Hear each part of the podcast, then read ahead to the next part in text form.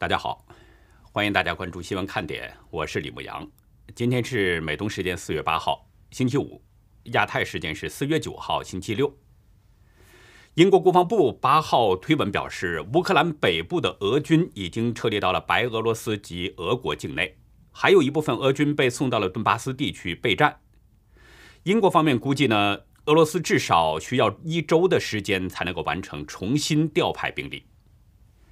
联合国世界粮农组织八号表示，由于乌克兰战争，全球食品价格三月触及到了历史最高水平，特别是对谷物、粮食和植物油市场造成冲击。粮农组织食品价格指数二月份创下了一九九九年以来的新高，而三月份又暴涨了百分之十二点六。七号，美国堪萨斯城的一个联邦陪审团认定。堪萨斯大学的华裔化学工程教授陶峰，在被指控的八项罪名当中，有四项罪名成立，其中包括他在进行美国政府资助的研究时隐瞒了在中国工作的情况。法国总统选举第一轮，十二名候选人竞选活动八号结束了，从巴黎时间深夜十一点起，竞选活动停止。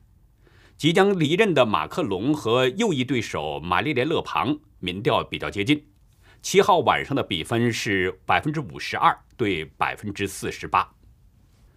韩国国防部八号上午开始搬迁，为新总统办公室腾出空间。后任总统尹锡悦三月宣布，总统办公室将从青瓦台搬迁到首尔市龙山洞的国防部大楼。大陆媒体《时代财经》报道。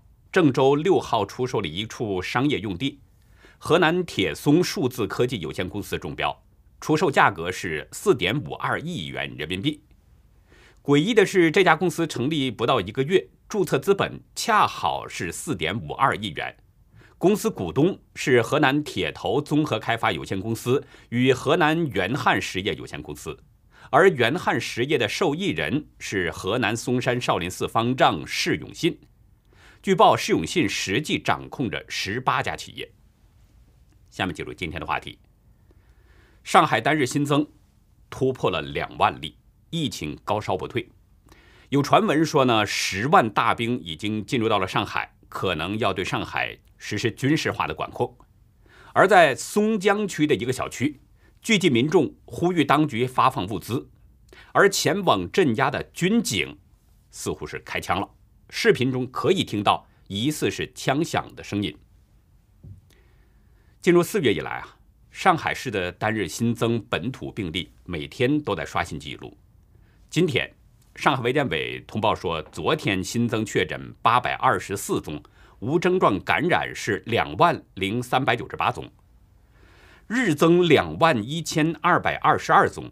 不仅是第一次突破了两万大关，而且使上海的这波疫情总确诊数字突破了十三万。上海卫生官员表示，阳性病例数一直处于高位，提示社区传播仍有发生，而且呈现聚集性特征，防控形势复杂严峻。中共疾控中心流行病学首席专家吴敦友认为，要实现社会面清零，全员核酸检测是最有效的。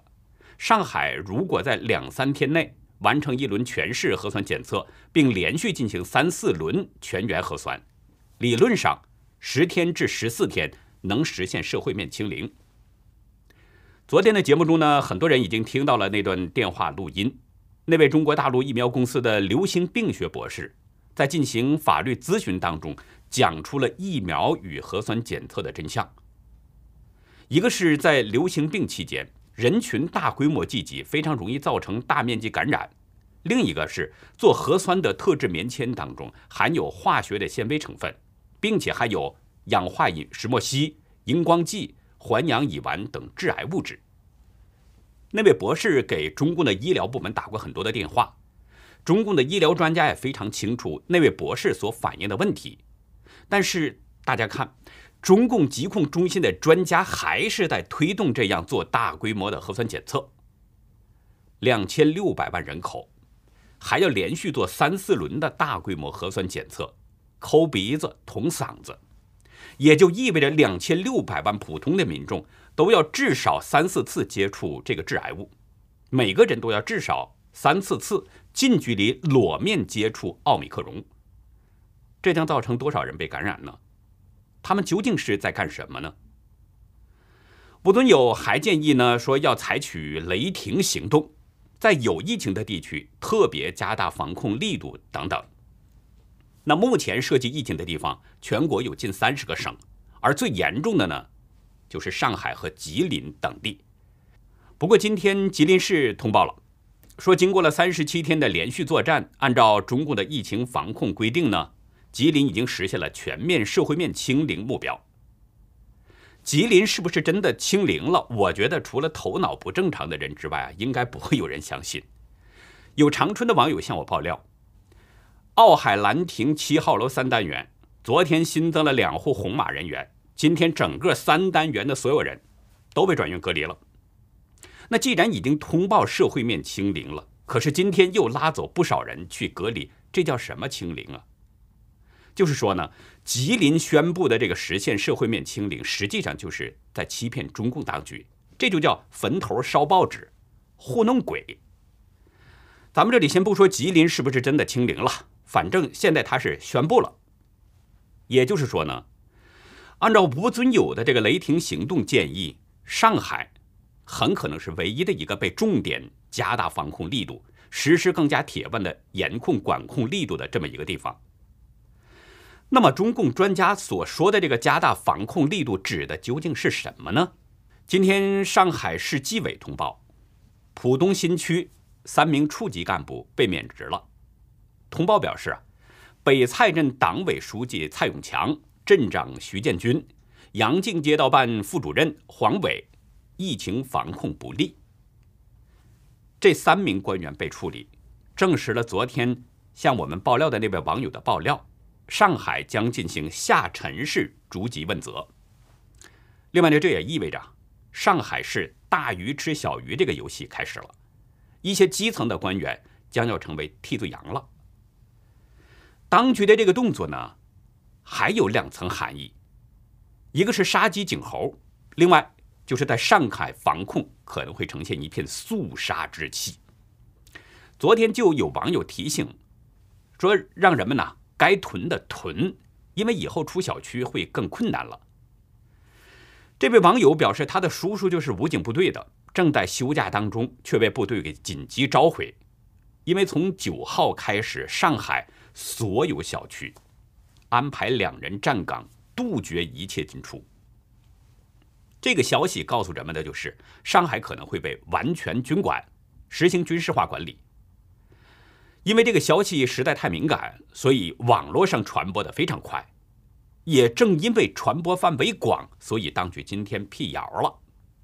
上海市网信办和中共解放军报旗下的微信公号“上海网络辟谣”表示呢，说上海将被武警接管的消息不实，呼吁人们不要相信谣言，也不要传。但究竟是不是谣言呢？这个大家得自己分辨一下。因为网络上，包括中共的央视，都有中共军队进驻上海的相关消息。有市民今天就拍到了录像，在高速公路上啊出现了大量的军车，还有军车在上海市区停靠，士兵进入旅馆。同时，也有网络大 V、微博大 V 发帖，表示呢说上海机场和车站昨天，就是七号出现了大量外来军人。东部战区和中部战区的士兵分别乘飞机和高铁前往上海。配图中显示，在上海的虹桥车站的站台上有数不清的身穿迷彩服的中共军人。更有意思的是，央视也报道了中国的军机停靠上海机场的消息。报道中表示呢，说多架次运二零运输机降落在上海虹桥机场，支援上海疫情防控。视频中可以看到，运二零机舱内的双层座椅上坐满了中共的士兵。很显然，央视和上海两家官媒的这个声音是不一致的。上海官媒是在辟谣，而央视是在揭谎。央视和地方官媒互掐，这个背后其实是有原因的。稍后我们就来谈。这里先说调往上海的兵力。央视没有透露有多少士兵被调往上海，因为这种事情太敏感。但是呢，在一个聊天对话当中显示啊，说已经来了三点二万人，解放军来了一万多，今晚到上海的加上解放军应该是十万人。对话截图中还显示，从警察朋友那里得知，从昨天早晨到当晚七点五十分左右，仅仅虹桥机场就来了一百五十多个飞机，还不算军用运输机。今天中午一点。也就是当地时间九号的凌晨了，一位网友向我爆料，在上海的一个小区，当局鸣枪镇压了。一位视频拍摄者边拍边介绍：现在是这样子啊，小区里面的人已经被封了将近大概半个多月了。然后呢，现在是居民都下楼了，然后集体要个出发，因为长时间不发物资嘛。然后现在是这什么？应该是军队啊来镇压了，然后呢，现在是要求居委会出面，居委会到现在都没出过面。对，从视频中的门牌我们可以看到，事情是发生在浦东松江区的康亭小区，马路上停着闪着警灯的警车，小区门口处有一些大白的堵着，小区内是人声鼎沸，人们在不停的呼喊康亭小区发物资。在另外一段视频当中，可以清晰的听到六声疑似开枪的声音。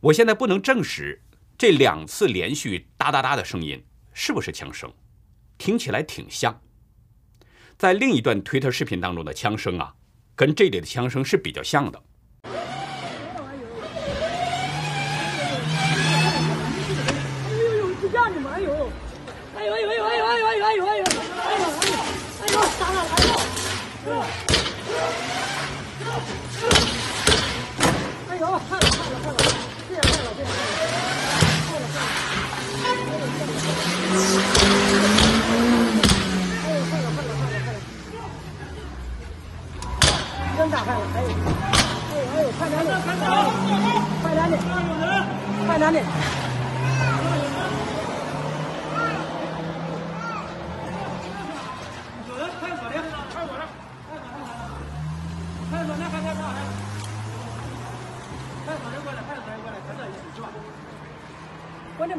是快点的车？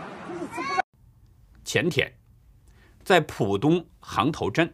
因为上海发物资歧视外地人，不给外地人发放，所以呢，就有外地人呐开着车与警察发生了对峙。随后，警察是连续开了好多枪。根据这些消息，我们辩证分析来看，上海将被军管的可能性是比较高的。那么，为什么上海的官媒否认将被军管呢？这个背后可能的原因就是中共的内斗。上海在中国的政治上一直是被看作是独立王国。江泽民在老巢安插了大量的人马，盘根错节已经很多年了。虽然现在市委书记李强是习近平的嫡系，但这并不就意味着习近平已经完全控制了上海。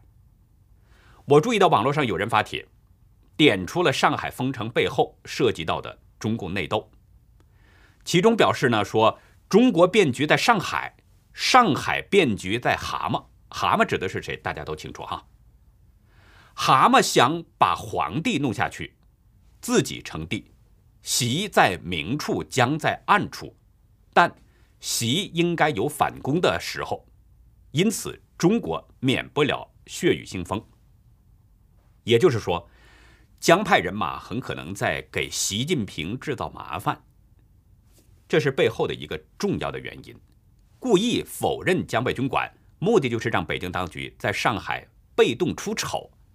包括刚才提到的那个开枪的声音，如果是真有开枪的这种情况，那很可能也是江派人马故意在这么干，要激起更大的矛盾和民怨。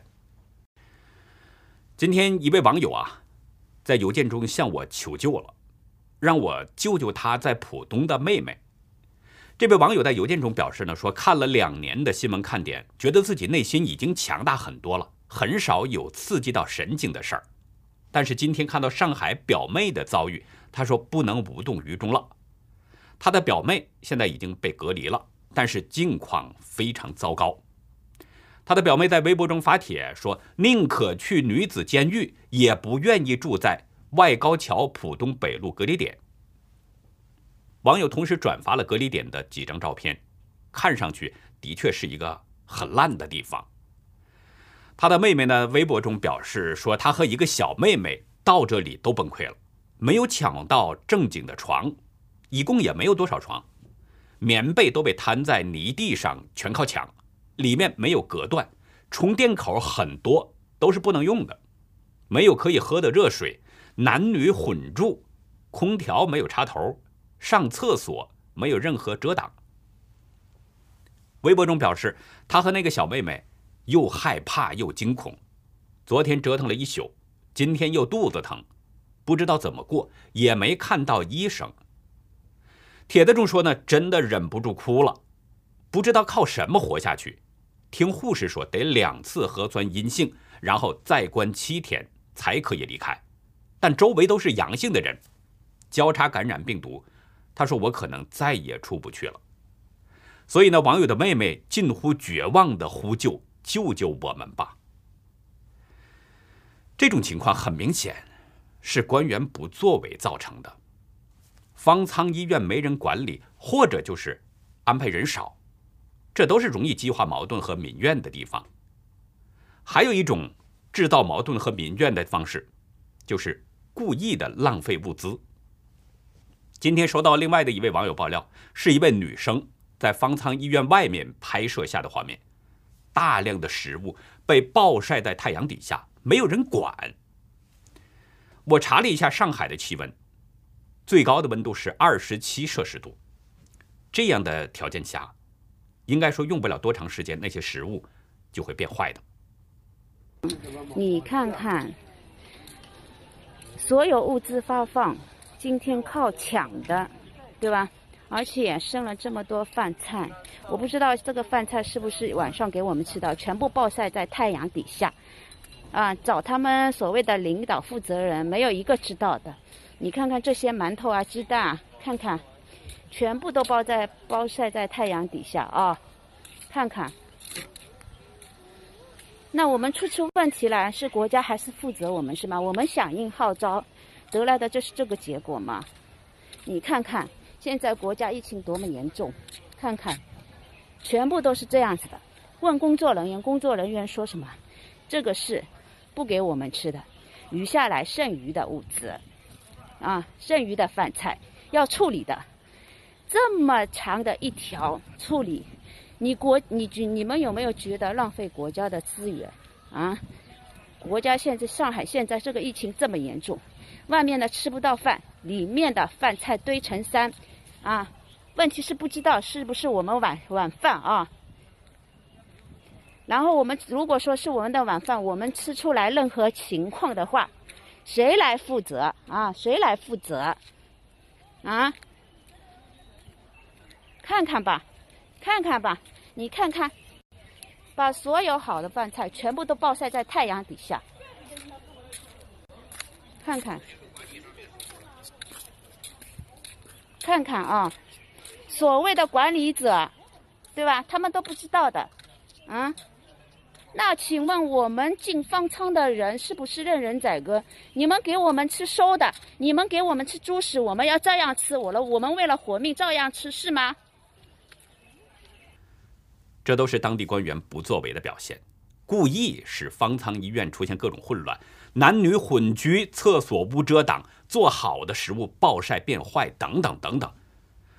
这是不是上海各层级官员软抵抗呢？上海官员的软抵抗，其实就是在对抗习近平，因为动态清零的政策是习近平三月十七号在政治局常委会上提出的。他早前还亲口讲过，抗疫是他亲自指挥、亲自部署。正是因为遭遇到了上海各级官员的软磨硬泡，习近平今天亲自出面表态了。在冬奥会、残奥会的总结会上，习近平表示说，中共的防疫政策经受住了考验。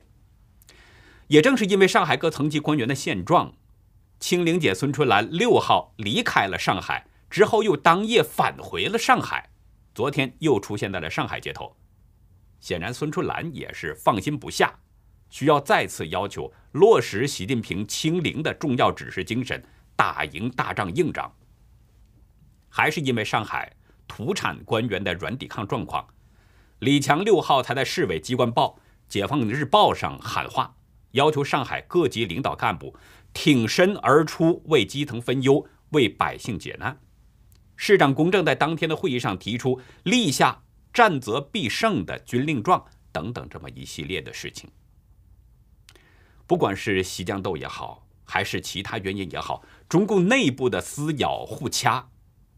遭殃的却是老百姓，而且永远都是老百姓，哪怕是曾经为中共卖过命、唱过赞歌，也不会例外。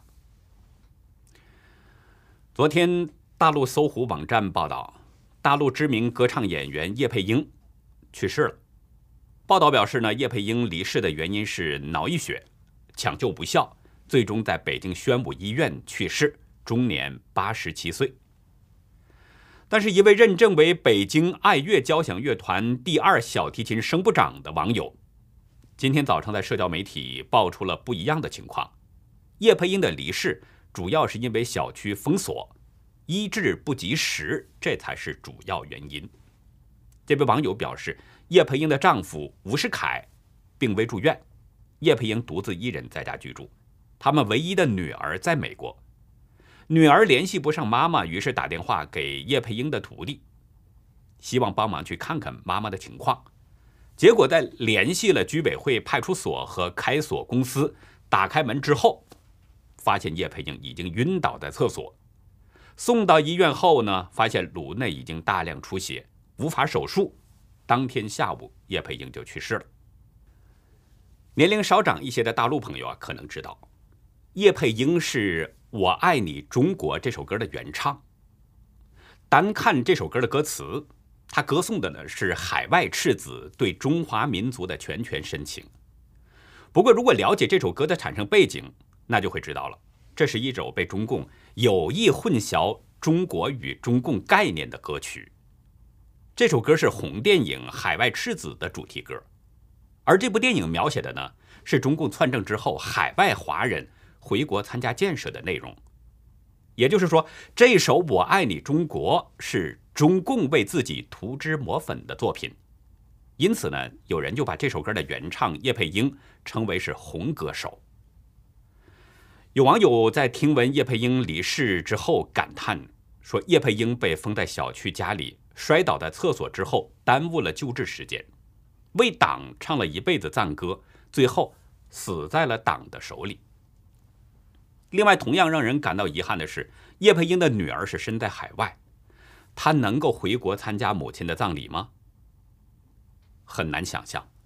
疫情封控阶段，中共会让她破例回国吗？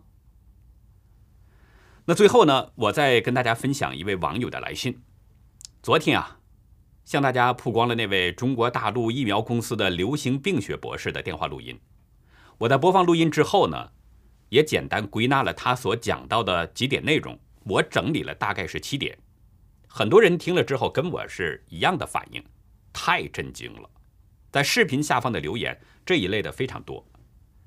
今天啊，有一位网友给我写了一封信，也谈到了自己听了那个录音之后的一些看法。这位网友呢是土生土长的香港人，正在香港读博士。他说自己在疫情期间。也有用专业知识看文献、看资料。邮件中表示，密集式检测是有效的。这一点呢，跟昨天那位博士的看法稍有不同。但是这位网友指出，重点是防范在排队时被感染，而且采样的那个人不会把上一个人的病毒传给下一个人。至于连续打疫苗、打加强剂，他说是有这个说法的。但没有像中国，包括香港，打两针不够就打三针的。那照这样下去，再过一会儿就会像打避孕针一样，每两三个月打一次。至于疫苗有效度方面呢，他认为大陆那位博士说的是对的。疫情前啊，疫苗都要百分之九十以上才可以推出市场，现在 WHO 就是世界卫生组织改成百分之五十。他表示呢，辉瑞疫苗还好一些，在香港打的科兴就没有眼看了。他说：“内地的国药，大家就好自为之吧。”邮件中写道：“啊，疫苗后发烧是再正常不过的事儿，这是因为有免疫反应。打科兴国药竟然不会发烧，那些人还会说不发烧多好多高级，我只可一笑置之。另外，疫苗后有死亡是必然的，欧美也有例子。”但内地疫苗后只死一人，这也太假了吧？但很多人都信，这也没办法。随后呢，这位香港朋友啊谈到了检测方法，对鼻试、咽试和痰液，他说了这么一句话，他说的很对。随后呢，这位香港朋友啊谈到了检测方法，对鼻试、咽试和痰液，他说了这么一句话，他说的。很很很对。他解释说用三个很，因为真的很，也是他给我写信的主要目的。邮件中学介绍呢说，香港从一开始到现在，都有用深喉唾液，甚至在今年三月前要确诊，都要经过深喉唾液 PCR 核实才叫确诊。但是在今年三月后，可以不经它就叫确诊了，是因为太多个案。三月，香港曾经一天三万多新个案。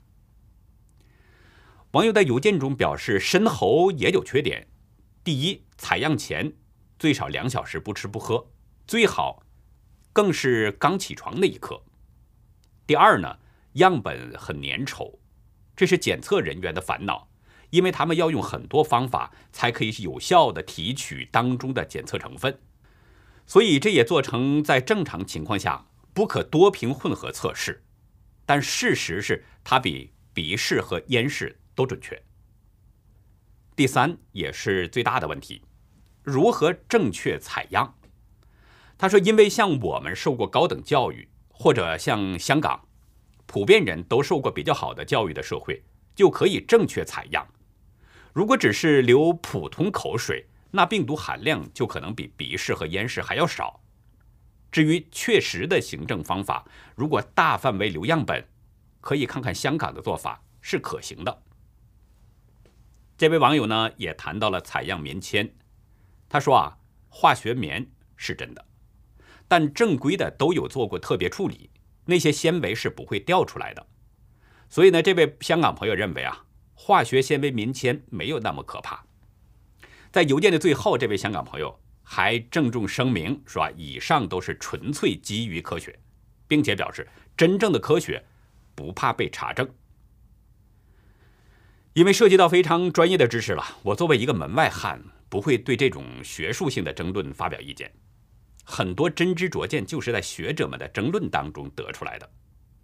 不过我需要指出一点啊，这位香港朋友提到的采样棉签呢，他表示正规的都做过特别处理。对这一点，我并不怀疑，在尊重生命的社会，这种做法是一定的。但是在中共统治的中国大陆，我不太相信他们使用的棉签做过正规处理。给大家提醒一点，中共御用专家钟南山有关联的金玉公司，他们生产的核酸试剂是有很大问题的。河南已经抓了郑州金玉公司的负责人，指控他们生产的核酸试剂当中。带有散播的病毒，党化具有四个特征：中共垄断了话语的定义权，从而把自己伪装成了一个真理的化身。党化的多层次性和欺骗性使人们习惯成自然了。党化的抽象性和诡辩性，又方便了中共按照政治需要对词语随意解释。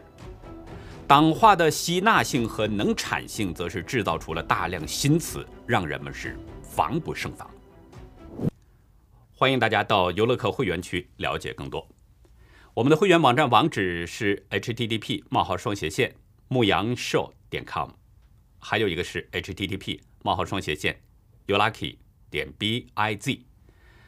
然后以上就是今天的节目内容。如果您喜欢新闻看点，请别忘记帮我们点赞、订阅，也希望您在视频下方留言与我们进行互动。更希望您帮我们把这个频道多多的转发出去，让更多的有缘人能够接触到我们。让那些需要了解真相的人看到我们。感谢您的收看，也感谢您的支持和帮助。